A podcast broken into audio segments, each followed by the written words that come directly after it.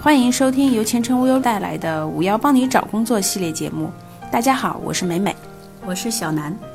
就在几年前，月薪过万还是一个高薪的标志。然而风水轮流转，它还转得非常快。转眼间，月薪过万只是一个达标值。在各大论坛的帖子里，工作了三五年，月薪还不过万，简直没有底气。最可悲的是，做不了高薪人群也算了，收入八千居然被归入了低薪族。掰着手指算算，你躺枪了没有？根据前程无忧论坛最近所做的一个职场小调查显示，五成网友觉得月薪在一万元以下就算低薪，两成讲道理的网友认为。月薪在五千元以下算低薪，也有百分之八的网友表示，没到当地平均工资才算是低薪。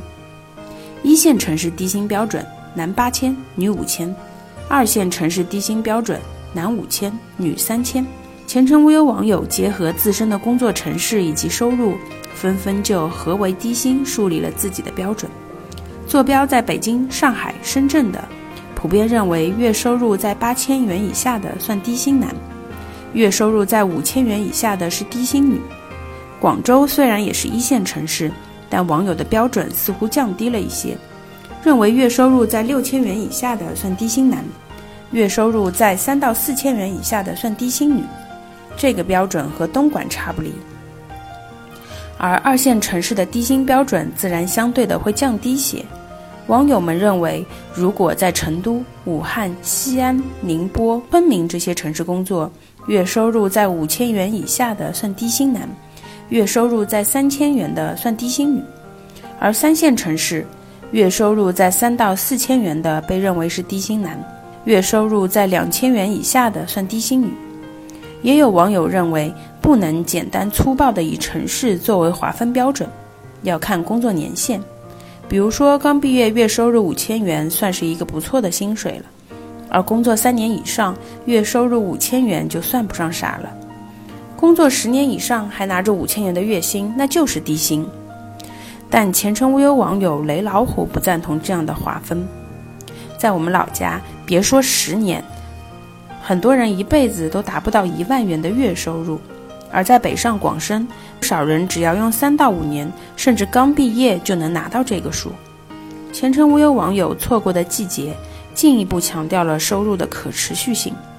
有些人从数字上来看，固定收入不怎么高，但是收入持续且稳定；有些人看上去某个时期的收入高，但是不连续，有断层，经过一段时间还会有所下滑。八成人能接受没有房子。但不能接受没有存款。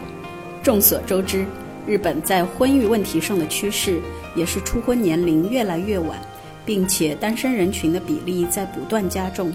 NHK 在前几年的纪录片《结婚难：无法阻止的未婚化社会》中指出，在相亲市场上，年薪四百万日元（约合人民币二十四万元）只是男性收入的标准底线。一般女性们都希望男性的年收入至少达到六百万日元，约合人民币三十六万元以上。而有统计数据显示，日本独生男性中百分之七十四点九的人年收入在四百万日元以下。但在婚姻问题上，并非像以上数字反映出来的那么只认钱不讲感情。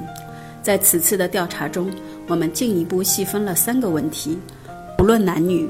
有百分之七十六点五的网友表示，结婚时能够接受对方没有房子。可见，在房子这个重中之重的问题上，大家还是能够互相体谅，并且为之共同奋斗的。被问到结婚时是否能接受不办酒宴、不度蜜月时，七成网友表示能够接受这样的裸婚方式。有趣的是，女性在这个问题上比男性更宽容。而男性比女性更在意想要办婚宴、度蜜月。然而，在结婚时能否接受对方没有存款这个问题上，无论男女对此的接受度都很低，百分之八十的网友都斩钉截铁地表示不能接受。有网友说：“工作辛苦、压力大，生活开支也大，年轻人要存点钱是不容易，但至少得要有能够赚钱的能力和潜力吧。”如果既赚不了钱，又存不了钱，那让人怎么接受得了呢？有网友强调，无论是高薪人士、普通的打工族，亦或是低薪族，都要对生活有个规划，能为未来做点打算。本期节目到此结束，我们下期节目再见。